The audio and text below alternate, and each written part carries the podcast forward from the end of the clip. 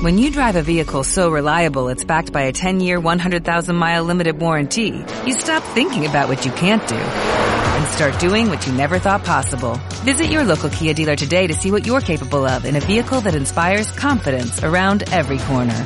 Kia, movement that inspires. Call 800-3334-KIA for details. Always drive safely. Limited inventory available. Warranties include 10-year 100,000-mile powertrain and 5-year 60,000-mile basic. Warranties are limited. See retailer for details.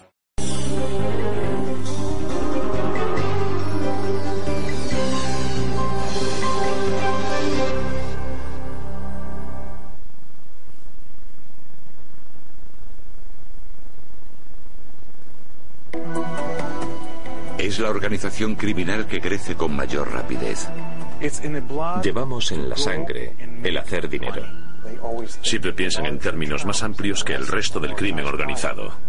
Un mundo de Lampa cuyas raíces se remontan a la Rusia imperial y que prospera en la confusión de la era postsoviética. En Rusia se dice, el pez empieza a pudrirse por la cabeza. Si tuviese que usar una palabra para describirlo sería depravado. Por lo que respecta a los rusos no existen reglas, todo el mundo es un blanco legítimo. ¿Cómo se divierten los mafiosos rusos? Juegan al ajedrez. Eso nos da una idea de a qué gente nos enfrentamos.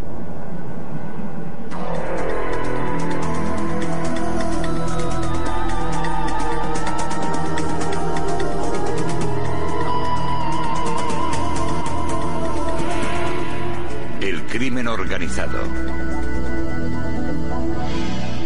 Segundo episodio, la mafia rusa. Miami, Florida, marzo de 1995. Dos agentes de aduanas de los Estados Unidos trabajan encubiertos investigando a un par de lituanos que están involucrados en una red de robo de automóviles. Para reforzar su credibilidad, los agentes dicen tener contactos con traficantes de droga colombianos. De repente, la investigación da un giro inesperado. Uno de los caballeros le hizo una pregunta a uno de nuestros agentes. ¿Os interesaría comprar armas? Y nuestro agente, haciendo lo que debía hacer, le contestó, por supuesto, hablemos. Los agentes pronto descubren que sus sospechosos, Alexander Darichev y Alexander Pogrevetsky, son cualquier cosa menos traficantes de armas de bajo nivel.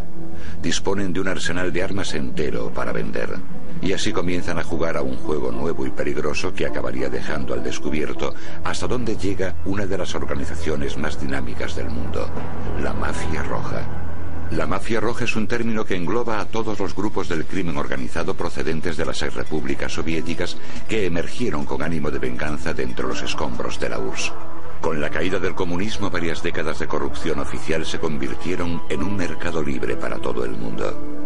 Los restos del Estado arruinado quedaron al alcance de quien quisiera hacerse con ellos y rápidamente surgió una nueva y rapaz clase de gánsteres, millonarios criminales forjados de un día para otro. Su poder y la rapidez con la que se hacían con él era impresionante. A mediados de la década de 1990 había más de 6.000 grupos criminales operando en la ex Unión Soviética. Se calcula que el 80% de los negocios pagaban a cambio de protección y la mafia controlaba la mayoría de los bancos del país. Yo he descrito el crimen organizado ruso durante estos últimos 15 años como un vídeo con la tecla de avance rápido pulsada.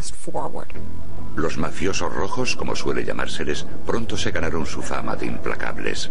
En 1993 Moscú fue testigo de 1.400 asesinatos relacionados con la mafia, mientras los jefes del crimen marcaban sus nuevos territorios. A principios de los 90, el aumento del número de homicidios, secuestros y colocación de bombas fue impresionante. Era una especie de mezcla entre el Chicago de los años 20 y una clase de violencia especial rusa.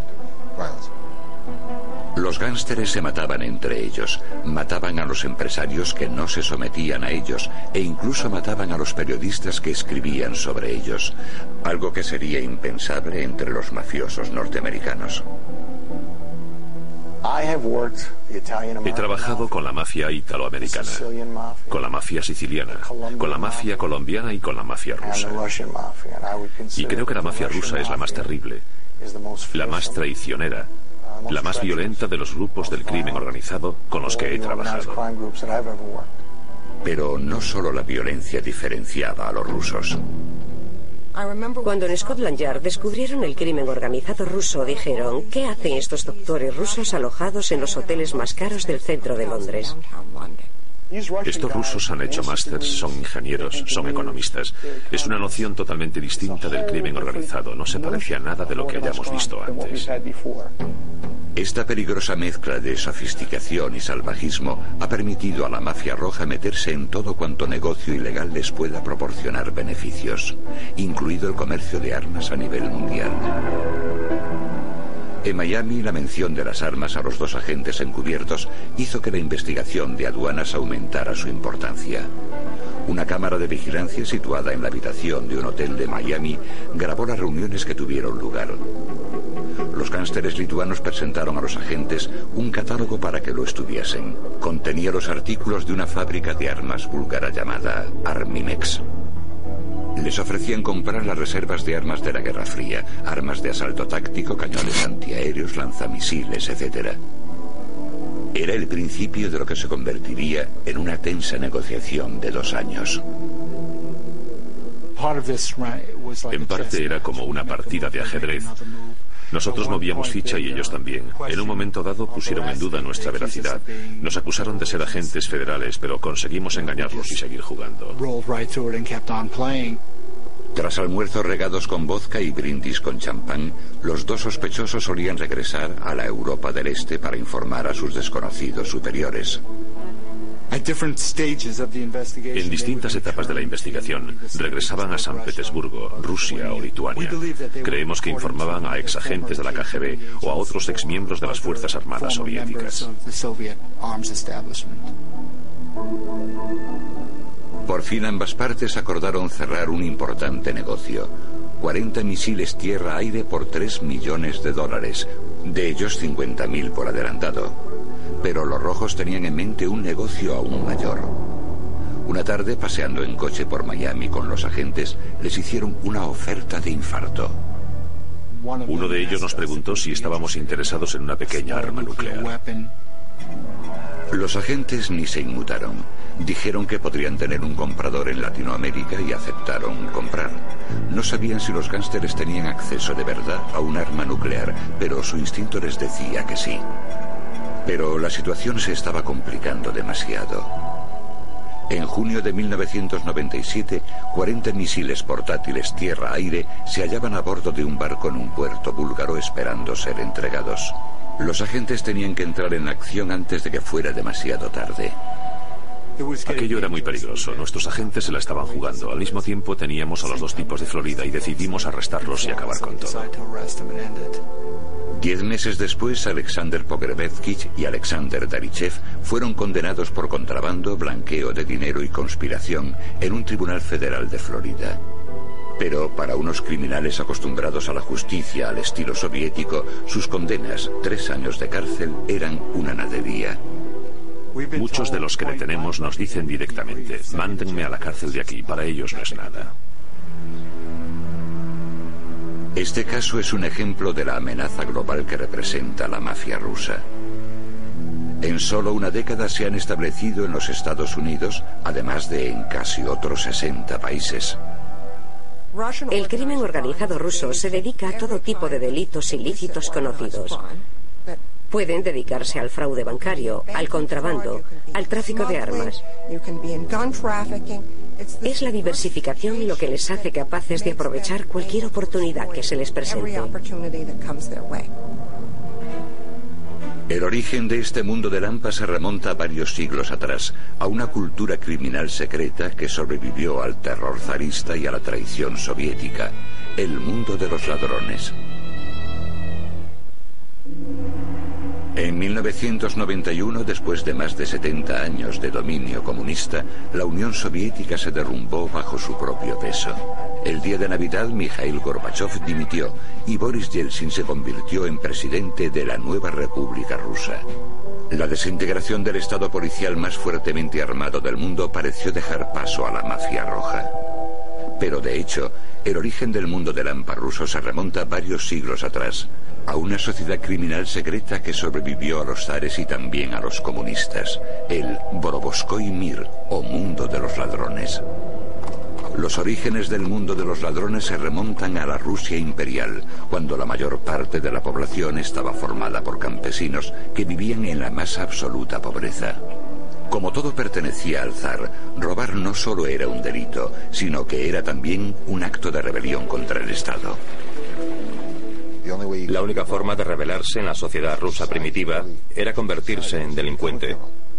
Los delincuentes eran héroes populares, Robin Hoods rusos inmortalizados en canciones y relatos. Con el tiempo, los criminales comenzaron a organizarse en bandas. Desarrollaron su propia cultura de forajidos que incluía un estricto código de conducta basado en la lealtad mutua y en la oposición al zar. Era un código que decía, si no delatas a ningún miembro de la banda y si no cooperas con el gobierno, disfrutarás de todos los beneficios que logremos entre todos.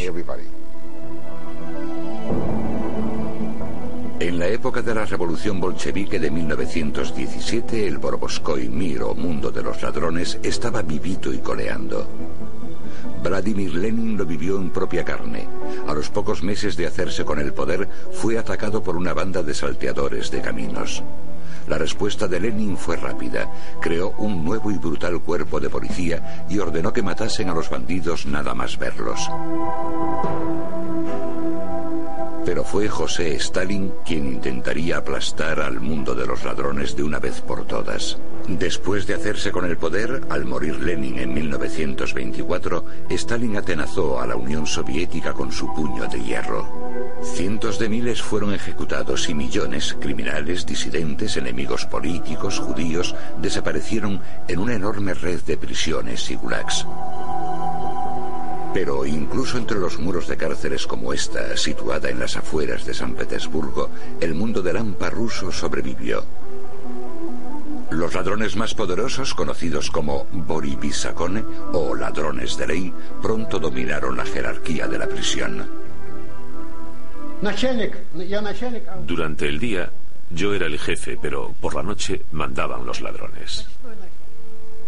Un ladrón expresaba el puesto que ocupaba dentro de la cárcel por medio de un tatuaje en la cota de mallas del mundo de Lampa esculpido en su carne. El tatuaje es prácticamente su tarjeta de visita. Gracias a él se sabe todo lo necesario sobre el lugar que ocupa en la cárcel. Danzig Baldoyev aprendió el complicado lenguaje de estos tatuajes durante los 33 años que fue guarda de prisiones soviéticas. Esto significa que es persona de autoridad. Las barras significan que es prisionero para siempre. La cárcel es su hogar. El alambre de espinos indica los años de condena. Cada púa es un año. En la actualidad los gánsteres rusos siguen estando orgullosos de marcarse con estas insignias típicas del honor criminal. Los tatuajes que de verdad se han hecho en la cárcel son muy vastos. Como la tinta escaseaba dentro del sistema penal ruso, derretían neumáticos y utilizaban la goma derretida para hacer los tatuajes. Pero en la época de la Segunda Guerra Mundial, la sociedad secreta de los ladrones a punto estuvo de desaparecer por culpa de una guerra oculta que asoló el sistema de prisiones soviético y transformó el mundo del AMPA ruso. En junio de 1941 Hitler invadió la Unión Soviética. Stalin, desesperado por conseguir refuerzos, hizo una oferta de libertad a los prisioneros que aceptasen alistarse en el ejército. Muchos aceptaron la palabra de Stalin y se alistaron, a pesar de que trabajar con el gobierno era equivalente a la traición en el mundo de los ladrones. Pero cuando la guerra terminó, Stalin los envió de vuelta a la cárcel. Aquellos que habían luchado por su país pagaron un alto precio al pasar a ocupar el escalafón más bajo dentro de la jerarquía carcelaria. Los traidores al mundo de los ladrones fueron conocidos por el nombre de Suki, la palabra rusa que significa perra. Condenados al ostracismo, los perros crearon su propia sociedad y levantaron su propia base de poder colaborando con las autoridades de la prisión. Los perros mantenían buenos contactos con la administración de la colonia. Eran zapateros, cocineros, todos ocupaban puestos cómodos, de favor. Para los ladrones tradicionales esto fue el colmo de la traición, y cuando su amargura se volvió violencia, dio comienzo una silenciosa matanza. Cada día mataban a algún prisionero, a muchos, Prendieron fuego a algunos de los campos de trabajo e incluso se entregaron al canibalismo. Se comían entre ellos. Las llamadas guerras de los perros se produjeron desde 1945 hasta la muerte de Stalin en 1953. Los funcionarios animaban el conflicto. El derramamiento de sangre les parecía una forma sencilla de diezmar el número de criminales. Nadie sabe cuántos murieron en las guerras de los perros. No se ha publicado ningún archivo que ofrezca un número exacto. Lo que sí está claro es que esos acontecimientos cambiaron para siempre la naturaleza del mundo del AMPA ruso. Diezmó los números de ambos bandos, pero creó un ambiente criminal enteramente nuevo para los jóvenes, para los que salieron, porque los que sobrevivieron a la guerra eran muy distintos al mundo de los viejos ladrones. Después de la muerte de Stalin se calcula que 8 millones de internos fueron liberados de los gulags y las cárceles. Al no tener que respetar ya las leyes del mundo de los ladrones, esta nueva raza de delincuentes se buscaba la vida solo, aunque ello implicase cooperar con el gobierno.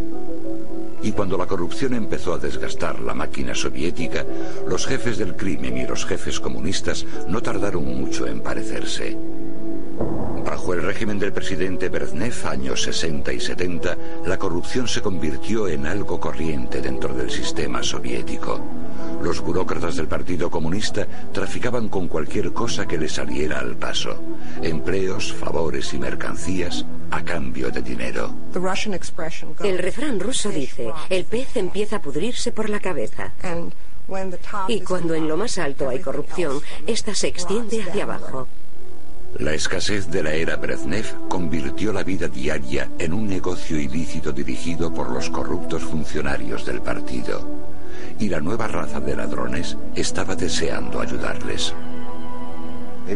Trabajaba mano a mano, a menudo con los secretarios del partido, con los funcionarios del gobierno y con la élite de la Unión Soviética, y consiguieron reunir muchas influencias en todas las ciudades de la Unión Soviética. Como resultado, el mercado negro prosperó, lo que supuso la existencia de una economía que no se registraba en los libros.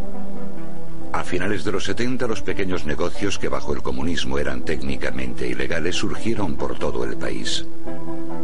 El Kremlin hizo la vista gorda ante la propagación de esas empresas privadas, lo cual allanaría el camino para el rápido crecimiento del mundo del AMPA en la nueva Rusia. Eh, los que trabajaban para esas pequeñas compañías privadas tenían que pagar sobornos. Y ese dinero se lo llevaban los grupos de gánsteres que empezaron a organizarse mejor y a desarrollar estructuras de negocios sencillas. A mediados de los 80, Gorbachev intentó limpiar el sistema relajando las restricciones impuestas sobre las empresas privadas, pero ya era tarde. Las exacciones de dinero que antes se hacían en la sombra, ahora se realizaban a plena luz del día. Los negocios que antes eran ilegales, ahora son legales. Pero en cuanto intentan llevar sus negocios de forma legítima, aparecen los bandidos y empiezan a robarles, a extorsionarles. A finales de los 80 se estaba produciendo un cambio desastroso. La Unión Soviética estaba al borde del colapso económico y la mafia roja estaba a punto de convertirse en una superpotencia criminal.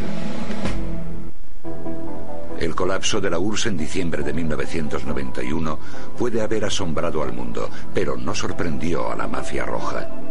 Durante meses se habían celebrado reuniones de gánsteres en las habitaciones de moteles y en los restaurantes de toda Rusia. La cuestión era quién iba a dominar y qué. Un grupo de altos bor, de peces gordos entre los ladrones, se reunieron en una dacha a las afueras de Moscú. Sabían que el sistema se venía abajo y establecieron un plan para aprovecharse del mundo postcomunista.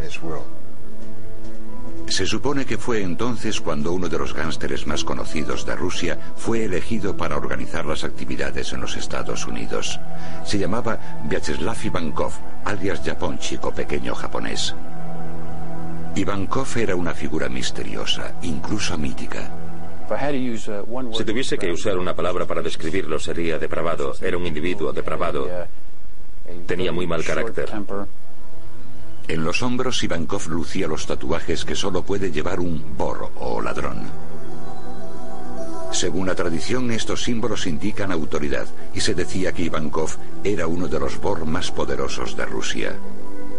En 1982 había sido arrestado por posesión de armas de fuego, robo, falsificación y tráfico de drogas y había sido condenado a 14 años de cárcel. Fue allí donde se hizo famoso en el mundo de los ladrones. Ivankov, que era un padrino del crimen organizado ruso, estuvo en un campo de trabajo de Siberia. y muchos de sus contactos se remontan a las asociaciones que hizo allí. Ivankov salió en libertad antes de tiempo, supuestamente gracias a la intervención de un funcionario soviético de alto rango y a la recomendación de un juez del Tribunal Supremo ruso. Fuese cual fuese el motivo, el momento era perfecto. En cuestión de meses, Ivankov iba camino de Norteamérica. El porqué sigue siendo tema de debate. El FBI cree que su misión era poner a los rojos que ya estaban en Occidente bajo el control de Moscú. La Policía Nacional Rusa nos dijo que Ivankov había sido enviado aquí con el propósito de organizar a todos los criminales rusos de América del Norte, no solo de los Estados Unidos.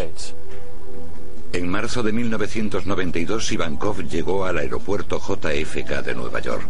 Su destino era el extremo sur de Brooklyn y centro neurálgico del crimen organizado ruso, Brighton Beach. Los rusos llegaban sin parar a Brighton Beach desde finales de la década de los 70, cuando el Kremlin cedió a la presión de Occidente y comenzó a permitir que los judíos emigrasen para escapar a la persecución.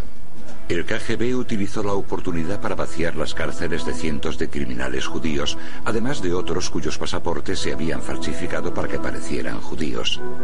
Los lugartenientes de la mafia empezaron a llegar a Brighton Beach, bien educados, enterados del funcionamiento del mercado negro y endurecidos por los años pasados en las brutales prisiones rusas. Inmediatamente comenzaron a aprovecharse de sus compatriotas. Se establecen allí algunas personas que hablan el idioma original y desarrollan una especie de principio de cultura y luego llegan más. Son las víctimas más fáciles para los nuevos criminales étnicos.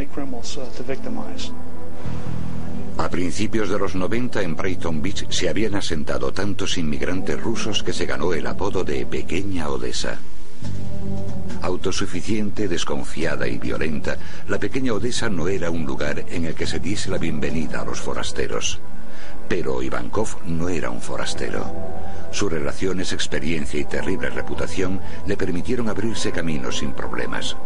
En cuestión de un año había levantado una organización internacional que incluía tráfico de narcóticos, blanqueo de dinero, juego y prostitución. También había establecido relaciones con la mafia italiana y los cárteles de la droga colombianos. Las actividades de Ivankov pronto llamaron la atención del FBI. Pero para una agencia acostumbrada a tratar con la Cosa Nostra, la mafia roja era algo totalmente diferente. El caso Ivankov, al ser nuestro primer caso importante en el crimen organizado ruso, nos resultó difícil. Nos costó abrirnos camino. En aquel momento muy pocos de nuestros agentes hablaban ruso e Ivankov no hablaba inglés. En 1995 la policía canadiense detuvo a un mafioso rojo con base en Toronto hablando de un negocio ilegal que incluía a Ivankov. A partir de ahí, el FBI consiguió la base que necesitaba para organizar su propio sistema de vigilancia. Ivankov trabajaba entonces en una enorme operación de extracción de dinero que las autoridades creen fue ordenada desde Moscú. La extorsión de tres millones y medio de dólares a un par de hombres de negocios rusos que trabajaban en Norteamérica. En junio del 95, dos de sus secuaces y él secuestraron a los empresarios a punta de pistola en un bar de Nueva York. Se llevaron a los dos caballeros, cruzaron Nueva Jersey y los encerraron encima del restaurante Troika. Les dijeron que si no firmaban los papeles en los que aceptaban pagar tres millones y medio de dólares, no saldrían vivos de aquel restaurante.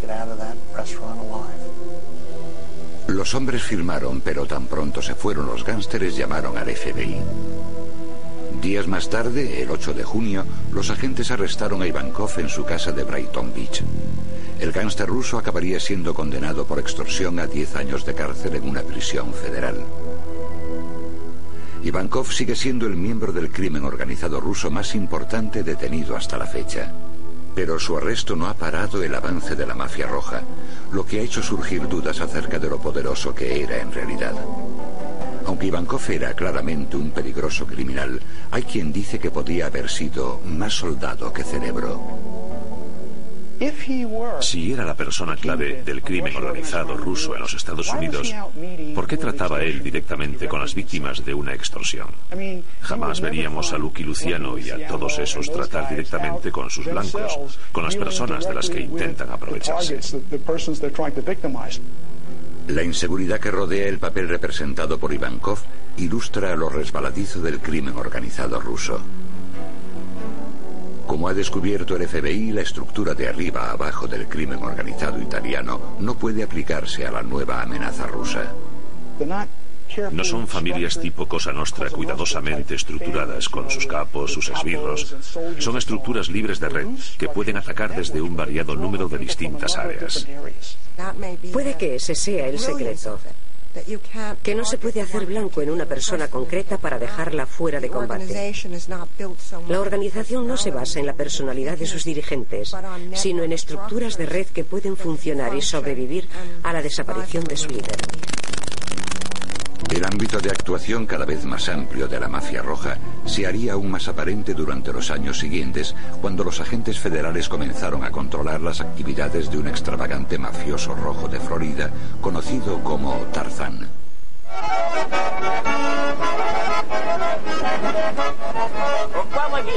A mediados de los 90 la economía rusa se hundió en el caos. El rublo se desmoronó, el gobierno no pagó sus préstamos y muchos rusos, incluidos oficiales del ejército, se quedaron sin cobrar sus nóminas. La mayoría de los soldados ganaban menos de 150 dólares al mes. Y sin embargo estaban sentados sobre una mina de oro, el montón de armas sobrantes de la Guerra Fría. Diseminados por todo el mundo, los criminales de la ex Unión Soviética estaban preparados para aprovecharse del nuevo mercado global de armas. Los rusos son muy modernos, hablan otras lenguas, viajan al extranjero, están muy familiarizados con el mercado negro internacional, son muy sofisticados. Los mafiosos rojos tenían conexiones, capacidad y un insaciable apetito de dinero. Era una fórmula peligrosa y nadie la personificaba mejor que un judío ruso llamado Ludwig Feinberg, también conocido como Tarzán. Nacido en 1958, Tarzán salió de la Unión Soviética hacia Israel a principios de los 70, en plena oleada de emigración judía. En aquel momento todo el país estaba en contra de los judíos y el antisemitismo era muy popular.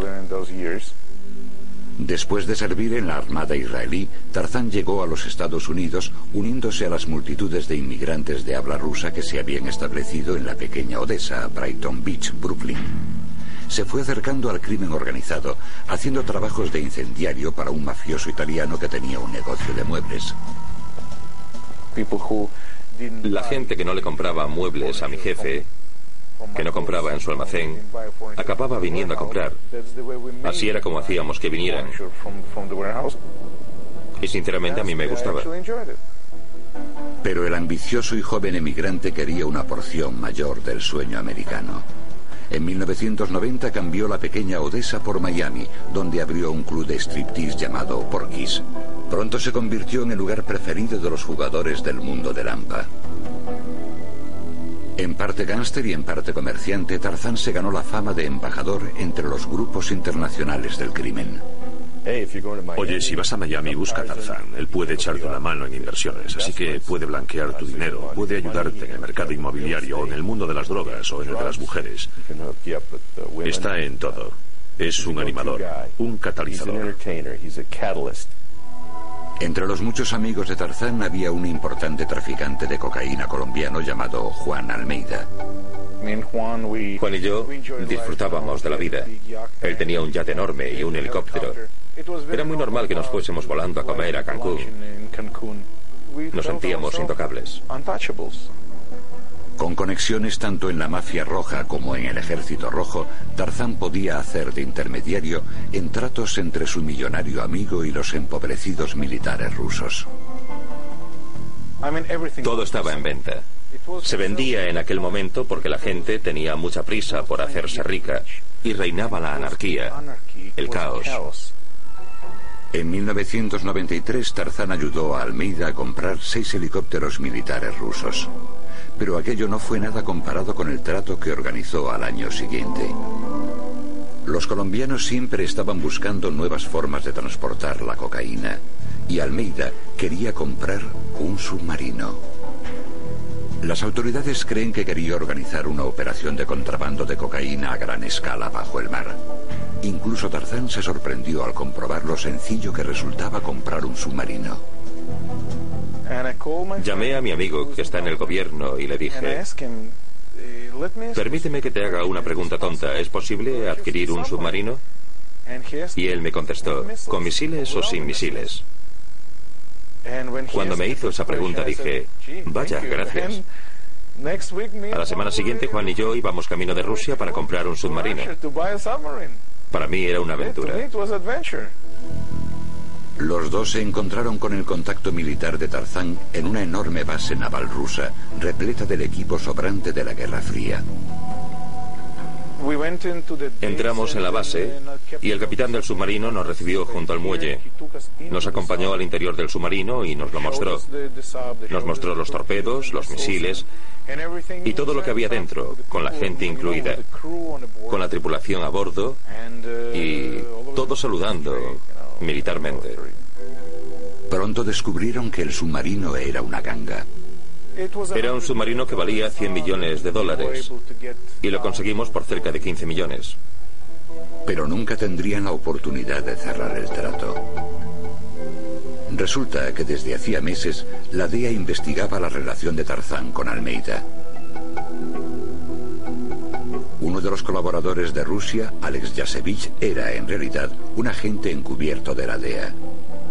Yasevich, que sigue trabajando encubierto, aceptó que lo entrevistásemos deformando su voz y sin mostrar su rostro. Hacíamos lo posible por verificar en qué andaba metido. Fue a Rusia a interesarse por los submarinos y yo pude hablar con él al respecto. Le dije, no me creo que hayas hecho eso. Él me dijo, sí que lo hice, y me mostró una foto de su viaje a la base rusa del submarino. Hasta me dio una como recuerdo. Las conversaciones de la gente con Tarzán transformaron lo que hasta entonces había sido una investigación bastante rutinaria. Estábamos asombrados. Habíamos empezado con un pequeño caso de tráfico de drogas y de repente pasa a ser tráfico internacional de armas. La información de Yasevich, junto con cientos de horas de grabaciones, dieron a la DEA lo que necesitaba para actuar. El 21 de enero de 1997, Tarzán fue arrestado en Miami después de dejar a su hija en la guardería.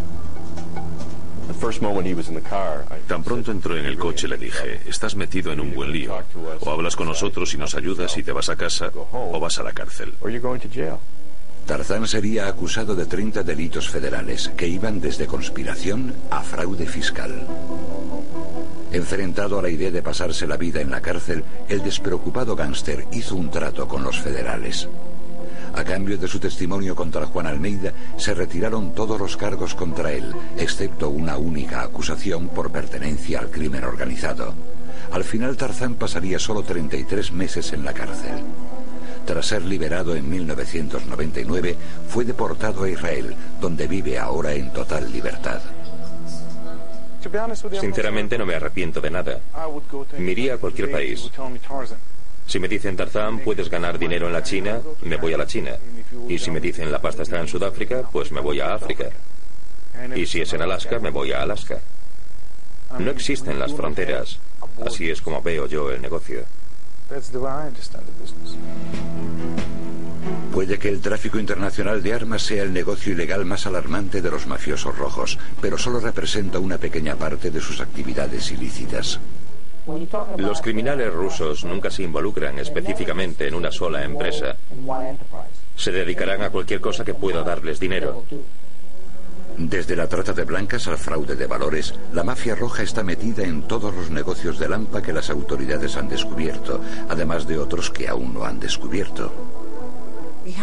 Hay cientos de millones de dólares que llegan a las cuentas bancarias de los rusos que están aquí y no podemos relacionarlos con ninguna actividad criminal. Se están arraigando en la sociedad norteamericana.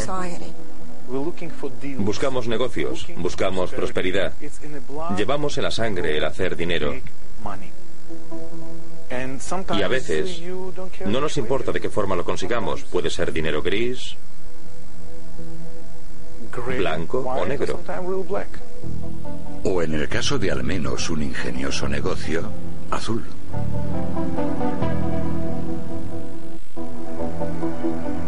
Durante los últimos diez años, la mafia rusa ha utilizado la fuerza bruta para manipular la economía rusa. La extorsión se ha convertido en rutina. La mayoría de las empresas entregan hasta un 30% de sus beneficios a la mafia como medida de protección. Si no pagan, ya saben lo que les espera. Los asesinatos y la colocación de bombas son descritos por la prensa como disputas empresariales y el público lo recibe con indiferencia. Pero aunque los mafiosos rojos son implacables, también son educados y creativos, y eso es lo que más preocupa a los representantes de la ley de todo el mundo. No entendemos su forma de pensar y por qué piensan de esa manera, por lo que aún no estamos en situación de anticiparnos, de contraatacar en las áreas en las que pueden actuar fuera de la ley. Ya sea blanqueando dinero o cometiendo fraudes sanitarios, la mafia roja ha participado en los negocios ilegales más sofisticados jamás descubiertos. Creo que la mayor falacia es pensar que se trata de un grupo de gánsteres rusos, cuando lo cierto es que se trata de una estructura muy compleja y muy bien preparada para hacer negocios a nivel internacional. Que además recibe mucha ayuda de más allá de las fronteras rusas. Edward de Robertis trabaja como agente especial de la Oficina para el Control del Alcohol, Tabaco y Armas de Nueva York. En las más de dos décadas que lleva haciendo respetar la ley, ha visto de todo terrorismo, incendios provocados, tráfico de armas. Pero una tarde de 1998 recibió una llamada telefónica que le llevaría a descubrir un chanchullo distinto a cualquier otro que hubiese presenciado antes. Escuchó la voz asustada de un inmigrante ruso. El hombre le dijo que estaba metido en una operación de contrabando de alcohol. Hasta hoy, la identidad de ese hombre, al igual que sus motivaciones, siguen siendo un secreto celosamente guardado. No puedo decirles qué se jugaba él o hasta qué punto estaba metido en ello, pero estoy seguro de que no llamó solo por ser un buen ciudadano, porque la mayoría de ellos no lo son. El informador llevó a De Robertis a un almacén próximo al puerto de Elizabeth, Nueva Jersey. Al igual que todos los muelles de la costa norteamericana, hace mucho que el crimen organizado ronda la zona. Pero lo que el agente descubrió era algo nuevo. Cientos de barriles de 200 litros de capacidad llenos de lo que parecía ser disolvente industrial. Lo que en realidad contenían era alcohol etílico, que estaba siendo sacado ilegalmente del país y vendido como vodka. Llevo 25 años aproximadamente en mi puesto, pero tropezarse con algo así, con la enorme cantidad de dinero que estaban sacando ambas partes, es algo que jamás te imaginas. El negocio funcionaba así. Los gánsteres rusos compraban el alcohol etílico en las destilerías corruptas norteamericanas. En la destilería lo tenían de azul para que pareciese líquido para limpiar parabrisas. Los gánsteres lo enviaban por barco a Rusia y Ucrania en contenedores con carteles en los que se leía uso industrial. Gracias a esa etiqueta falsa evitaban pagar millones de dólares en impuestos. En alguno de esos países algún miembro de la aduana miraría los contenedores y vería que el líquido era azul y que era fluido para limpiar parabrisas. Una vez dentro del país nadie sabe si los impuestos han sido abonados o no. Llegados a este punto, los contrabandistas se deshacían del color azul siguiendo las instrucciones de la destilería. El alcohol de contrabando era entonces embotellado, añadiéndole algo de sabor y vendido a los ingenuos clientes como vodka auténtico. Históricamente se hacía contrabando de botellas que se pasaban por la frontera en barcos, camiones o métodos más tradicionales. Esto era mucho más ingenioso. Se trata de algo que ni siquiera parece un producto potable, que entra en el país como un producto industrial y que después al añadirle un compuesto químico, de repente se convertía en vodka. Dado que el ciudadano medio ruso consume entre 27 y 54 litros de vodka al año, más alcohol que ninguna otra nación, el beneficio potencial del contrabando de alcohol ilegal es impresionante. Distintas fuentes me han dicho que en el mercado negro de Europa podrían ganar 500 mil dólares por cada seis barriles. Si tenemos en cuenta que había 100.000 barriles, calculen la cifra de beneficios de la que estamos hablando. Los investigadores creen que la mafia rusa trabaja con al menos seis compañías norteamericanas en el negocio del contrabando de alcohol. La primera en ser acusada fue la McCormick Distilling Company de Weston, Missouri. La compañía se declaró culpable de fraude de impuestos y pagó una multa millonaria. La cantidad de alcohol del caso McCormick en lo relativo a impuestos una vez puesto en la calle valía unos mil millones de dólares. Ese dinero, esos beneficios van a parar a las manos de los criminales. Hasta el momento los fiscales han procesado a algunos de los contrabandistas, incluido el informador cuya llamada desencadenó la resolución del caso. En abril de 1999 se declaró culpable de un cargo por conspiración para cometer fraude fiscal. Como parte de su trato con el fiscal, se comprometió a permanecer activo en la operación de contrabando, pasando información al gobierno.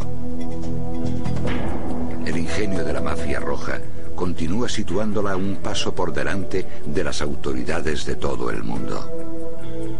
Nosotros lo explicamos de esta forma. ¿Cómo se entretienen los mafiosos italianos? Juegan al fútbol. ¿Y cómo se divierten los mafiosos rusos? Juegan al ajedrez. Eso nos da una idea de a qué gente nos enfrentamos.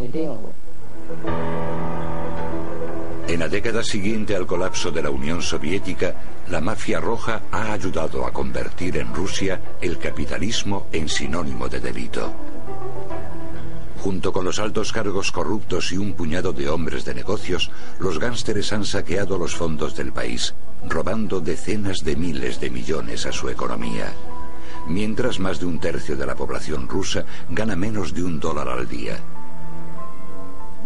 Muchos rusos corrientes que para empezar nunca han sentido demasiado respeto por las instituciones legales del período soviético confían todavía menos en las autoridades legales de ahora, policía, jueces, burócratas del gobierno. Por eso los ciudadanos corrientes transgreden la ley con impunidad. Se encuentran en unas circunstancias económicas muy duras y se les presenta la oportunidad de beneficiarse de una forma de actividad corrupta. Y la aprovechan. No porque quieran hacerlo, sino porque se sienten empujados a ello, y no por sí mismos, no porque quieran llevar una vida de película imposible de otra forma, sino para sobrevivir. Durante cientos de años, el mundo del AMPA tradicional ruso, el mundo de los ladrones, luchó contra el Estado. En la actualidad, a veces da la impresión de que el mundo de los ladrones se ha convertido en el Estado. Y sin embargo, en un país con un pasado tan doloroso, aún queda gente que mira al futuro con esperanza. Yo tengo dos hijos y quiero que confíen, que crean, que tengan fe en su país, en que el país puede protegerlos, puede ayudarles.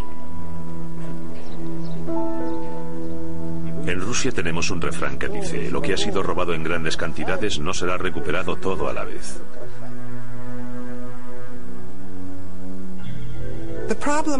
El problema del crimen organizado ruso tiene solución. Pero hay que combatirlo, y no solo en Rusia, sino a nivel internacional. La libertad de iniciativa está muy bien, pero no significa nada si no hay leyes que controlen su funcionamiento. En Rusia hay libertad de iniciativa. Existe un capitalismo del salvaje oeste, pero sin leyes.